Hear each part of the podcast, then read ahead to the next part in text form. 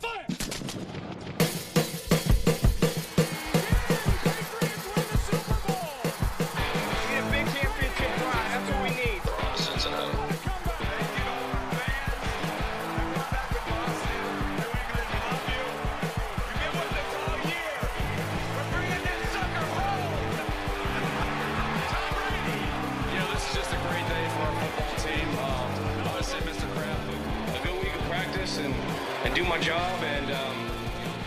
Esto es el podcast de Nación Patriota.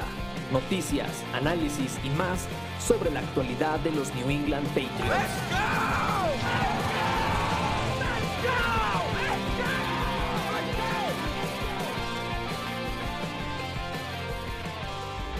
Hola y bienvenidos a otro entrenador de sillón.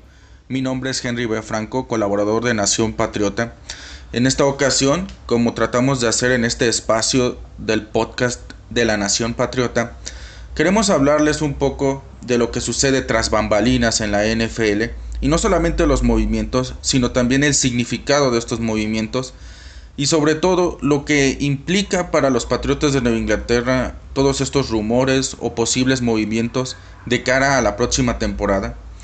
Y en esta ocasión vamos a hablarles un poco de lo que es el coreback del futuro, de todo este carrusel de corebacks que están sonando últimamente. Centrándonos en los más recientes, Derek Carr, Carson Wentz y por supuesto el que ha surgido en las últimas horas, Russell Wilson.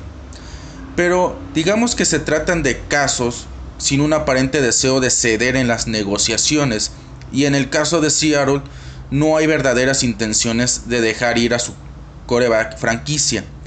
Como ocurre en el caso de Jimmy Garoppolo, que ha sonado mucho para regresar a Nueva Inglaterra, solo parecen moverse en caso de tener algo mejor, y eso es en específico con los Eagles y los Raiders. En muchos de estos casos también es parte de un movimiento del jugador para obtener más poder dentro de la franquicia. Esto se va a explicar un poco. Se trata de simplemente lo que ocurre si alguien sigue la NBA de obtener cierto poder a través del, del capricho, de la amenaza, no es algo completamente equivocado, pero es algo que estamos muy poco acostumbrados en la NFL y eso ocurre en uno de estos tres casos. Pero centrémonos primero en uno que ya ha sonado suficiente y que tenemos información de sobra, no solamente de lo que pretende su equipo en este caso los Eagles de Filadelfia, sobre Carson Wentz, puesto que él se reporta está en el mercado desde hace varios días y los Eagles no están realmente ofreciéndolo, están recibiendo ofertas. Una de estas ofertas es de Chicago.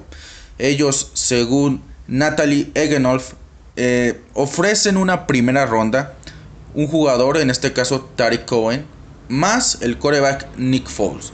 Nick Foles en este caso solamente regresaría a Filadelfia después de una especie de tour con dos equipos diferentes después de ganar el Super Bowl 52, los Jacksonville Jaguars y en este caso los Chicago Bears.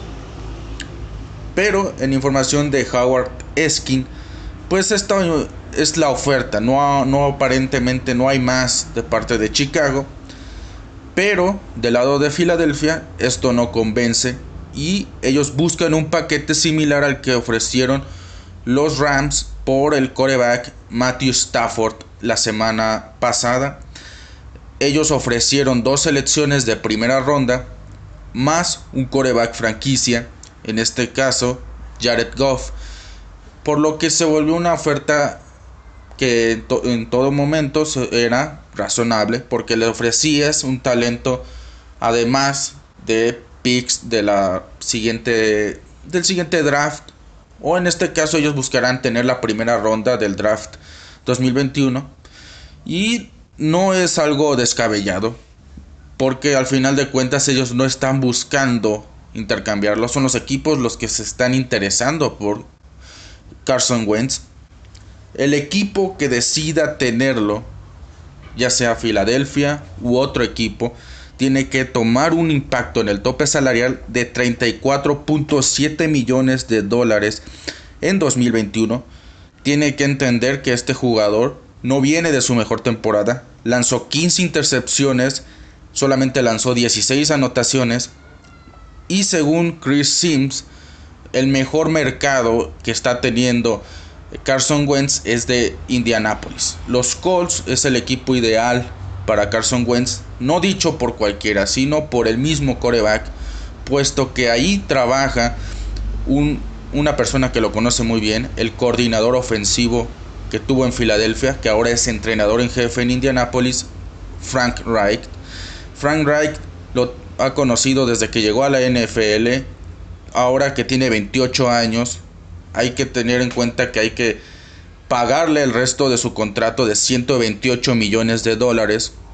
Quedan pendientes 90.4 millones de dólares. Y parece que los Colts están respondiendo tarde, pero están respondiendo a este interés de Carson Wentz por reunirse con alguien que le dio una temporada en la que si no se hubiera lesionado seguramente hubiera terminado con el MVP y que una vez que se va él en la siguiente temporada empieza su declive como atleta. Y parece que quiere recuperar esos años que se le negaron una vez de que Frank Reich para suplir a Josh McDaniels que no quiso ir a Indianapolis pues dejó al equipo de Filadelfia sin su coordinador ofensivo que los haría campeones la temporada anterior. Entonces en este sentido pues Carson Wentz es uno de las ofertas que parecen más claras dentro de todo el panorama del mercado de corebacks. Nueva Inglaterra no está precisamente eh, entusiasmado por este jugador. Ya ha habido múltiples reportes a lo largo del fin de semana pasado. No existe un interés de parte de Nueva Inglaterra por tener a este jugador de una manera en la que veamos liderando las ofertas junto con Chicago o los Colts. Así que todo esto es una especie de vamos a ver qué se trata. Vamos a ver si el precio que están manejando en este mercado de corebacks nos conviene o nos esperamos al draft. Ya lo platicábamos un poco en el episodio anterior. No es quizás la mejor decisión buscar en el draft a tu coreback titular y probablemente el equipo vaya a buscar otras opciones en el mercado la siguiente es una opción que también ha surgido al mismo tiempo que Carson Wentz, pero no parece ser la que más ruido ha generado. Es la de Derek Carr. Derek Carr, que es un jugador que todos conocemos, llegó en 2014, parecía en 2016 que tendría finalmente su año trascendental como jugador profesional, pero se lesiona y también se le niega, como a Carson Wentz, la posibilidad de pelear por el MVP de la temporada en cuestión. Sin embargo, pues los años no le han sonreído mucho a Derek Carr. Ha batallado incluso más que Carson Wentz. Y apenas el año pasado se vio que estaba recuperando cierta eh, calidad, no solamente en sus pases o sus movimientos dentro de la bolsa, también en su parte de liderazgo. Y para un equipo que tenía la peor defensiva que podría presentar en una postemporada, pues se quedaron muy cerca de llegar lejos. Tampoco debería sorprendernos porque los equipos de John Gruden hasta ahora, fuera de, de, aquel hype que se le tuvo al momento de firmar su contrato de 10 años y más de 100 millones de dólares con los Raiders, no han sido capaces de tener una temporada regular. Han tenido temporadas que empiezan muy bien y terminan muy mal y ese es el caso de la temporada que acaba de terminar el domingo pasado. Por lo que Derek Carr puede ser considerado no el mejor coreback de todos los que puedan nombrarse en el próximo mercado, pero sin duda es un coreback al cual no le vas a responsabilizar demasiado el fracaso de tu temporada. Pero, ¿cuál es el problema con los Raiders? El problema con Las Vegas está siendo que ellos no saben qué buscan. No saben si quieren quedarse con Marcus Mariota o dejar a Derek Carr. No saben si van a tener a uno o al otro. Y esto es porque, por un lado, Derek Carr no es de los jugadores más eh, de, al favor de, de su entrenador en jefe, John Gruden. Pero Marcus Mariota a pesar de que sí gusta en el staff, está cobrando demasiado. Este año está estipulado que por contrato va a generar 10.7 millones de dólares pendientes en su contrato de dos años firmado la temporada anterior. Y está siendo un jugador que está cobrando demasiado para ser suplente. Si no lo ven como titular, que eso es lo que se está sintiendo en Las Vegas en este momento, se le está diciendo pues que van a buscar un equipo para él en las próximas semanas. ¿Qué puede significar esto? Nuevamente, Nueva Inglaterra. Derek Carr es un jugador que no está cobrando demasiado comparado con otros corebacks franquicia o titulares, mejor dicho. Por lo que llegaría aquí a Nueva Inglaterra con un contrato vigente sin cobrar demasiado, no cobrará más de 25 millones anuales. Pero si es un jugador que ya tiene 29 años, que, que a día de hoy puede ser como Ryan Tannehill o no, probablemente sea lo último, no lo sea. O sea, no tenga esa gran temporada como la que tuvo Ryan Tannehill cuando llega a Tennessee y de repente empieza a hacerse de un puesto titular inamovible. Pero ciertamente es un jugador que en una época de transición te puede ayudar bastante. El punto es, Marcus Mariota no parece estar en ese punto que mencionábamos anteriormente de ser mejor de lo que está en, el comando de la ofensiva, en este caso de los Raiders. Y eso se pudo ver un poco en la temporada. Más allá de las dudas que se generaban sobre Carr, él no fue sentado por John Gruden en casi toda la temporada y cuando lo hizo pues fue un verdadero batido de ideas que al final no llevaron a nada y perdieron aquel juego contra los Chargers donde ocurre este cambio en la titularidad del coreback. Pero a todo esto, ¿qué está ocurriendo? Estamos viendo no solamente corebacks con talento como Matthew Stafford o en otras ligas como de Sean Watson o Aaron Rodgers o el que vamos a mencionar más adelante, Russell Wilson, sino estamos viendo cualquier cantidad de corebacks en el mercado de este año. Y todo esto parece encarecer las selecciones de primera ronda, porque muchos equipos están por obtener múltiples selecciones de primera ronda. Hablando de algo que a futuro les va a llenar las arcas, porque están hablando de tener jugadores de alto impacto en un solo draft o en dos o en tres drafts, como ocurren en, en algunos casos, es normal, porque como ocurrió con Detroit, ellos están pensando en, tenemos un, un front office en esta gerencia que hemos firmado por seis años, tenemos este entrenador joven, pues queremos armar un equipo no pensando para la próxima temporada, sino para los siguientes seis años o diez años. Y muchos de estos equipos que están vendiendo se están dando cuenta de que las cosas estaban haciendo mal. Muchos se deshicieron de sus, de sus entrenadores en jefe y otros simplemente pues cambiaron todo. Estamos hablando desde el, entrenador en jefe, pero también el gerente general. Toda la planilla que existía la temporada pasada se ha ido. Ya no queda nadie.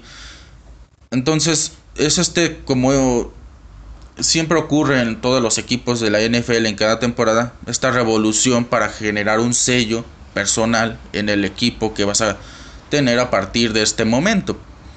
Pero estás haciendo que de repente esto es como una burbuja, es como las especulaciones en, en la bolsa de valores. Estás generando una burbuja que en cualquier momento va a reventar. No porque estemos viendo tantos movimientos quiere decir que eso es bueno. Muchos jugadores pueden ser la respuesta, otros no. Y en este caso Nueva Inglaterra está tomando una aproximación muy cauta. Realmente no están buscando ser agresivos en el primer momento. Y por ahora se mantienen con otras prioridades. ¿Qué prioridades puede tener el equipo? En este caso, como veremos con el caso de Russell Wilson, pues necesariamente tienen que estar en la ofensiva, pero no en la posición que nosotros creemos. Porque Parece ser que Russell Wilson no está del todo molesto con Seattle, está molesto con algo en específico. Y él ha traído a la mesa un tema bastante importante, la línea ofensiva. Estas fueron sus declaraciones este día. Amo jugar para Seattle, amo jugar y lo he amado por años, pero tú tan solo nunca quieres ser golpeado. He sido capturado casi 400 veces, tenemos que mejorar. Estoy frustrado con ser tan golpeado.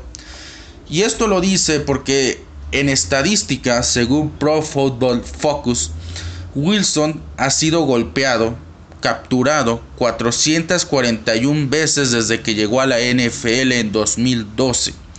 En comparación, un coreback como Tom Brady desde ese entonces en temporada regular solamente ha sido capturado la mitad de veces.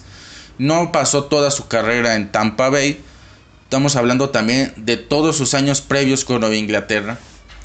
Y es un equipo que nos guste o no, tiene cosas buenas en su ofensiva. Y eso ha sido el centro, es la línea ofensiva. La línea ofensiva es el cimiento de todo lo que ocurre en esta unidad. Como ya lo vimos en el Super Bowl 55, la línea ofensiva, las trincheras son la clave para ganar o no ganar campeonatos, perder por mucho o dejar el juego muy cerrado, porque te da la libertad de moverte no solamente a correr el balón, sino al coreback, porque hoy en día el prototipo de coreback es uno móvil. Puede ser un coreback con un gran brazo, pero también se sabe mover en la bolsa, también sabe salirse de la bolsa. Y la línea ofensiva no solamente cubre en la línea, también cubre en el segundo nivel, en el tercer nivel. Están acompañando a un acarreo de ser necesario hasta las diagonales. Esto es lo que ocurre actualmente en la NFL. Y Russell Wilson ya está cansado, porque él exhibe un problema idéntico que otros corebacks en este mercado están aparentemente mostrando, como es el caso de Carson Wentz y de Sean Watson. Ambos son corebacks que no solamente a lo largo de sus carreras, nada más centrámonos en la temporada pasada. ¿Cuántas veces no los vimos golpeados o capturados en la temporada? Fue algo impresionante. No les daban tiempo. Eran jugadores que tenían el brazo para lanzar profundo, pero no tenían el tiempo. Realmente no tenían espacio para lanzar. Y eso lo podemos ver específicamente en el caso de Sean Watson, que es un coreback que desde que llegó a la NFL nunca ha tenido una línea ofensiva sólida. Tiene que correr por su vida. Muchos aquí dicen, pero corre más de lo que lanza. No es verdad. Cuando tiene que correr, generalmente lo hace por su vida. Y con Russell Wilson pasaba mucho. Hasta la temporada pasada era un coreback que tenía uno o dos segundos antes de que todo colapsara.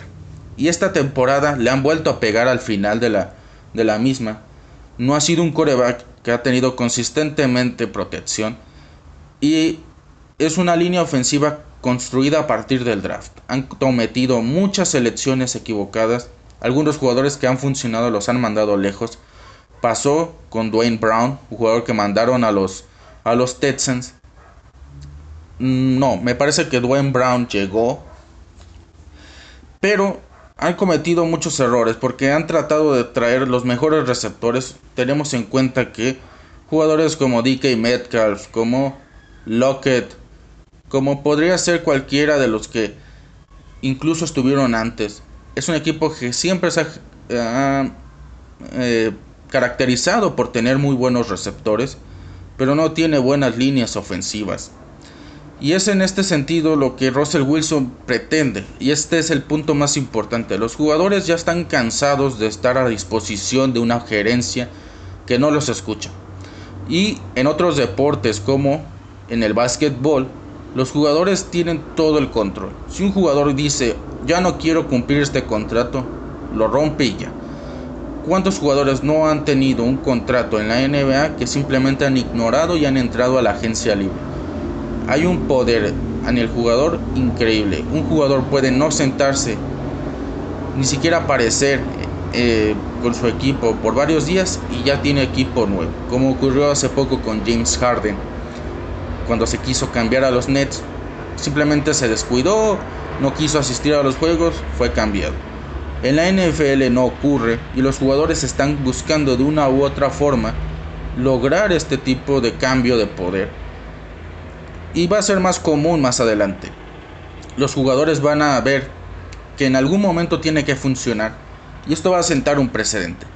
En, este, en estas situaciones estamos viendo que los equipos están buscando la manera en la cual no perder poder. Y va a ser algo que va a sostenerse a lo largo de toda la temporada que viene. Porque si un equipo, un solo equipo logra ceder ante estas exigencias, se va a abrir un boquete que todo mundo va a querer, va a querer entrar por ahí. se va a romper el muro eventualmente. No sabemos cuándo, pero va a ocurrir. Y ya estamos viéndolo con jugadores que no solamente son grandes jugadores en sus equipos, son jugadores que si están en el mercado cambian todo. Y pues Nueva Inglaterra solamente se está quedando como espectador. Está ocurriendo lo que tiene que ocurrir. Ellos se están preguntando nada más. No parecen tan interesados porque al final están pidiendo precios exageradamente altos. Esta lucha de poder tiene esa consecuencia.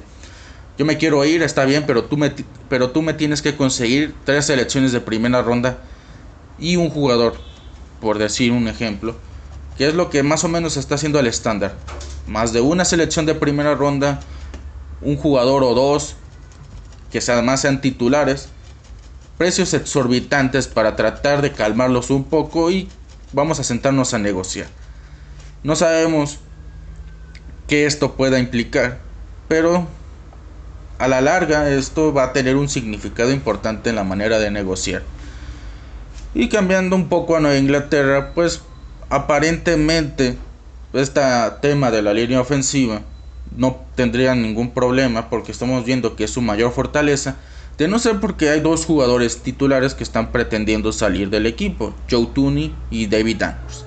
Como ya vimos en el Super Bowl 55, pues Mahomes tuvo que correr con los pies 468 yardas. Y no son 468 yardas que fueran en acarreos o algo por el estilo. Simplemente el moverse dentro de la bolsa. Todo eso se contabilizó. Fue un jugador que estuvo vuelto loco todo el juego. Nunca tuvo el espacio para poder lanzar sin tener presión encima. Y Tom Brady solamente tuvo que recorrer 37 yardas entre todos esos movimientos que hacía de un paso, dos pasos, salirse un poco de la bolsa de protección. Es una prueba de que un equipo le invirtió a la línea ofensiva, pero sobre todo a profundidad. Es algo que en la temporada también nos costó mucho porque tuvimos 10 lineros ofensivos al inicio de la temporada pasada, pero se tuvieron que hacer como 15 combinaciones diferentes y llega un punto en el que topas con el fondo de todo tu eh, grupo de jugadores, sea, sea la posición que sea, y empiezas a tener que rascarle. Lo vimos no solamente en la línea ofensiva, pero hablando específicamente de esta posición, ciertamente no es algo que tú busques. Y si además pierdes a tus titulares, pues es algo muy importante. No olvidando que si perdemos a David Andrews, pues el jugador que tendría que suplirlo de inmediato es James Ferenc, que no es el jugador que uno quisiera tener de titular empezando un año tan importante como es el 2021, ya que cuando teníamos a Dustin Goodard, este jugador que trajimos del draft 2020, pues se retira antes de que empiece cualquier actividad en la NFL. Y en el caso de Joe Turi, pues podríamos mover a Michael Ongueno a la posición de guardia izquierdo, pero deja otro hueco. Es decir, se vaya Joe Tooney y así movamos a Michael Ongueno, no vamos a cambiar la situación de que se necesita un liniero ofensivo, al menos. Y si además se va David Andrews, es otro liniero ofensivo que se necesita. Nueva Inglaterra está buscando negociar con Joe Tooney. No así hemos tenido reportes de David Andrews. Y es un tema muy importante. ¿Cómo se estará aproximando Nueva Inglaterra? Esta semana han vuelto a trabajar, ese es el reporte que se ha tenido desde el inicio de la semana. Y sobre todo, esto significa que ya vamos a empezar a ver un poco de negociaciones, acercamientos de jugadores al equipo, del equipo a jugadores. En, en, el momento que estamos hablando, estamos haciendo este podcast, el equipo no puede hacer ninguna negociación con gente ajena a la organización. Joe Turi y David Andrews, eso está bien. Si ellos quieren ir a negociar con alguien que sea de otro equipo, no pueden. El, el periodo de negociación legal para este tipo de casos, jugadores fuera del equipo, empieza hasta mediados de marzo. Así que ahora vamos a ver algunos jugadores que han generado interés para quedarse. Y los que no, pues van a tener que ver su suerte en las próximas semanas vamos a ver la designación de jugadores franquicia. Ahí por ahí está el reporte de que va a reducirse un 20% estas etiquetas, lo que significa que en vez de subir, pues van a bajar. Probablemente los equipos que si te costaba una etiqueta 15 millones no va a subir lo que se esperaba sino con un descuento de 20%. Así que no va a ser tan difícil que algunos equipos retengan jugadores en esta vía. Ya hay casos como el de Dallas que parece que van a intentar por esta vía retener a Dak Prescott. Puede ocurrir con los Chargers como decíamos en el análisis de Hunter Henry que a él le den otra etiqueta de jugador franquicia. Pero en el caso de Joe Tooney, como ya recibió esa etiqueta de jugador franquicia, pues puede generar un poco más de valor. Así que el equipo tiene que pensar en todas las posibilidades. Lo probable, lo que realmente va a ocurrir es que no van a poder retener a ambos. Vamos a tener que buscar a un reemplazo para ellos. Y es un poco difícil porque Dante Scarnecchia pues ya no estuvo involucrado en el proceso de scouting ¿Y esto qué significa? Pues que el año pasado Michael Ongueno viene por recomendación de Dante Scarnecchia. Y ya sabemos qué ocurrió con Michael Ongueno, que es nuestro mejor novato de la temporada pasada. Así que pues sí tiene un impacto importante. Se han traído ciertas gentes a este staff con experiencia en reclutamiento, pero no deja de ser un, draft bastante importante. Muchos de estos jugadores van a venir a ser el futuro de los próximos 5 o 10 años. Y ya no podemos tener los drafts que se tuvieron en los años anteriores donde el 50% del tiempo, en el mejor de los casos, se acertaba y el 50% del tiempo eran jugadores que no duraban ni la temporada con nosotros. Y viendo el Super Bowl, pues queda con la sensación de que los Bucaneros no solamente lo hicieron bien con Tom Brady, lo hicieron bien desde antes, desde la planificación, para llegar a un punto en el que estaremos viendo esta temporada los Colts y algún otro equipo de solamente necesitar un coreback. Para ellos fue un sueño.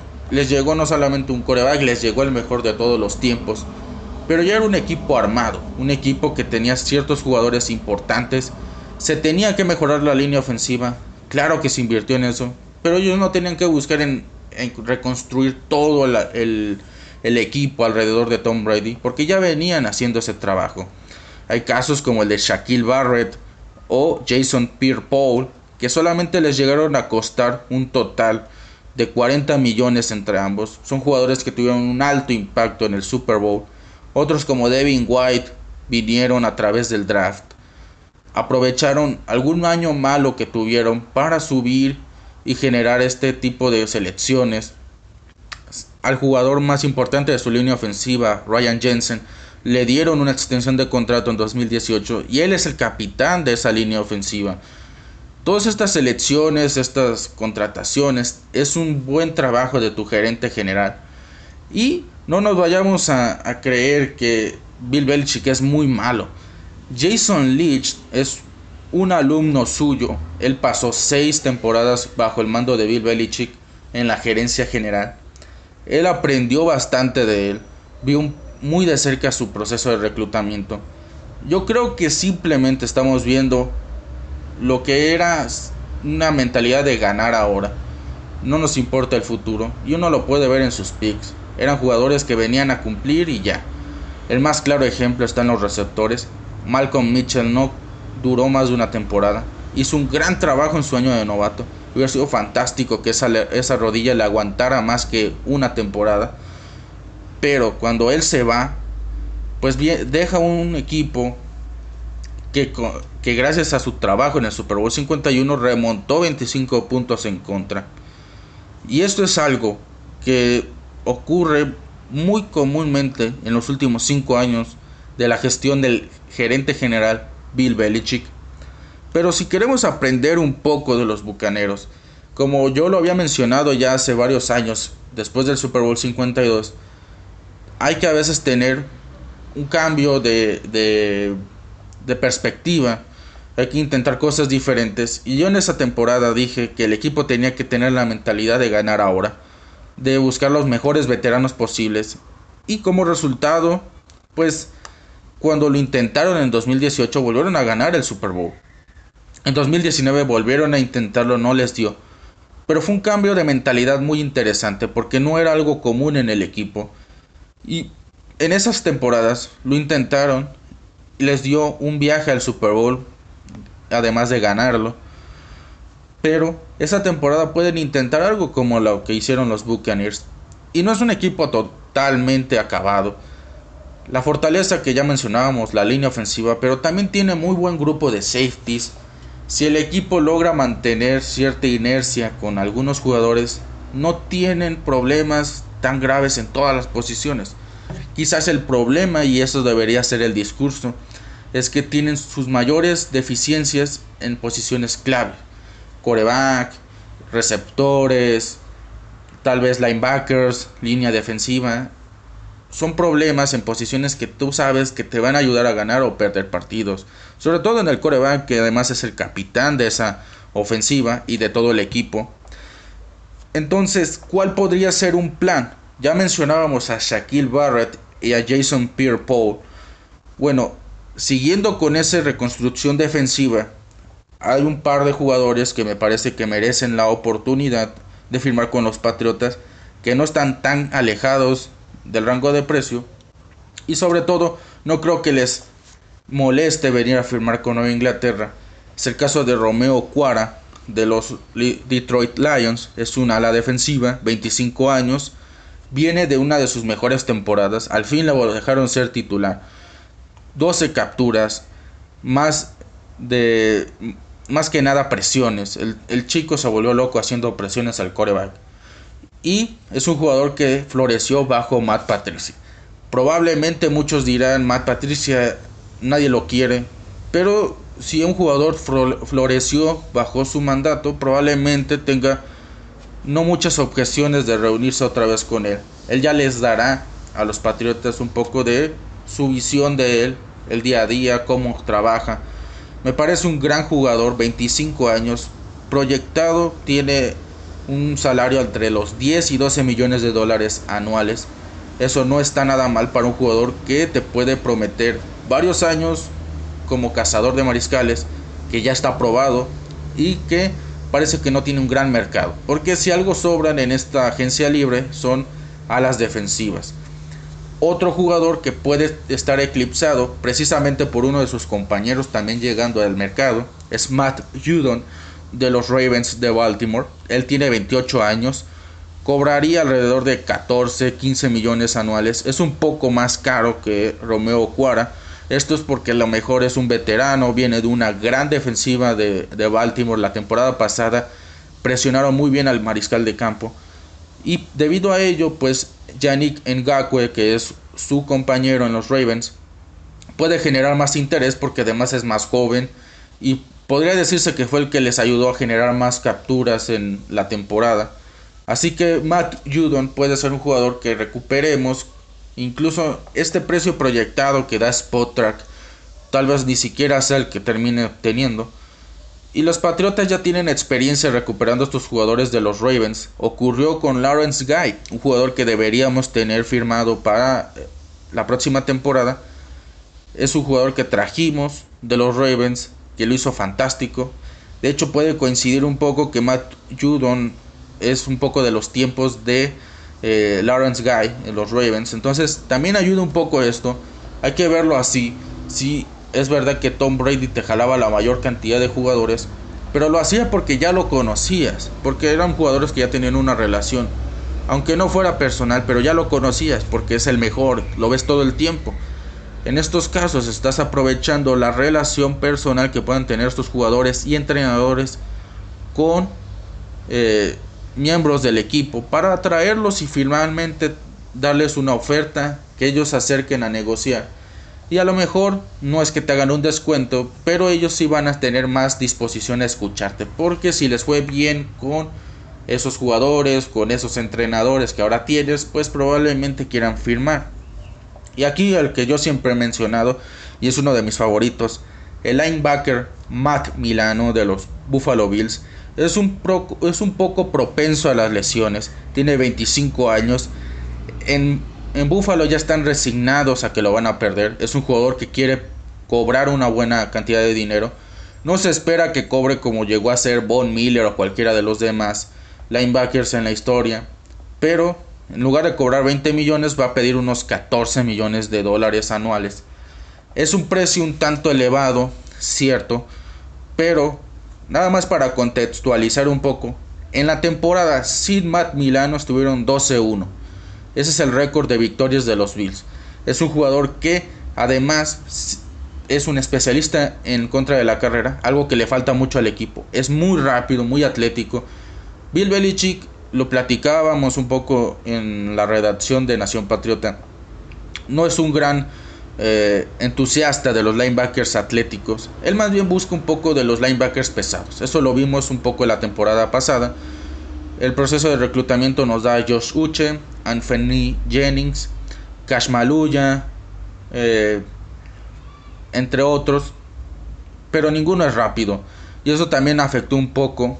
Porque cuando el equipo pierde a Dante Hightower, Kyle Van Noy, el Andon Roberts, que a lo largo de sus años en Inglaterra se hicieron más atléticos, pues el equipo tenía un, grupo de linebackers muy pesado. Tan pesado que tenía que utilizar safeties para moverse más rápido en ciertas jugadas, porque si no era fácilmente superado. Y Matt Milano es un jugador que, sin exigirle a Bill Belichick cambiar su manera de, de seleccionar este tipo de linebackers en el draft, les da eso, dinamismo, mucho dinamismo, mucha velocidad, mucha agresividad es un jugador que además ha jugado contra Nueva Inglaterra dos veces por año en toda su carrera en la NFL. Y me parece un jugador joven y que está mandado a ser para Nueva Inglaterra. Esos son tres jugadores que pueden revolucionar la línea de, la, de los Patriotas y también al front seven. Que creo que esa es la mayor preocupación que debe tener el equipo. No puedes pasar una temporada como la del 2019 de ser la mejor defensiva total de la, de la liga a la número 32 en la temporada siguiente. Eso es incluso más preocupante que la, que la propia ofensiva. Al menos en la ofensiva vimos que pasamos de una, un ataque terrestre mediocre en 2019 a uno de los cinco mejores de toda la liga en 2020. Hubo alguna mejora, pero en la defensiva todo fue un colapso total. Así que necesitan mejorar y creo que el mayor problema que tuvieron en la temporada es que todo el mundo les corrió. Hubo equipos como Miami, como Buffalo, que no se destacaron por correr en la temporada. Les corrieron hasta para 200 yardas. Fue una verdadera vergüenza ver cómo equipos que no estaban predispuestos a hacer esto terminaban cometiendo toda clase de, atropellos hasta defensa. Y pues de nada te sirve tener coberturas si tu front seven no va a generar ninguna presión, va a tener todo el tiempo para lanzar y no hay cobertura en el mundo que aguante más de 5 segundos. Eso lo pueden ver en cualquier repetición de la NFL, en cualquier partido, no va a haber cobertura que aguante más de 5 segundos. Entre mejor sea el receptor, mejor separación va a generar después de ese tiempo. Así que tiene que ser en el front seven. La ofensiva ciertamente tiene que mejorar.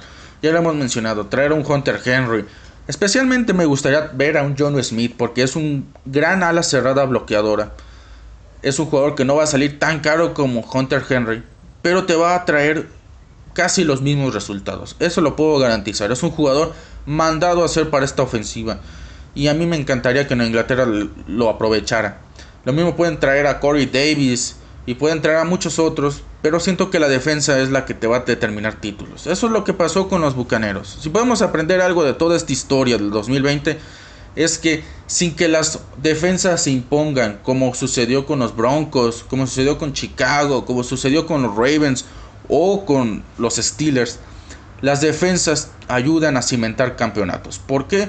Porque si tú logras mantener, contener a un coreback suficiente tiempo, no va a poder generar la suficiente cantidad de de puntos para su equipo. Así de fácil, no hay más. Si un equipo ha demostrado eso también en un Super Bowl, son los Patriotas. Tres Super Bowls de los seis que ganaron fueron gracias a su defensa. Super Bowl de la edición 36, la edición eh, en, contra de los Panthers, en contra de los Rams, otra vez.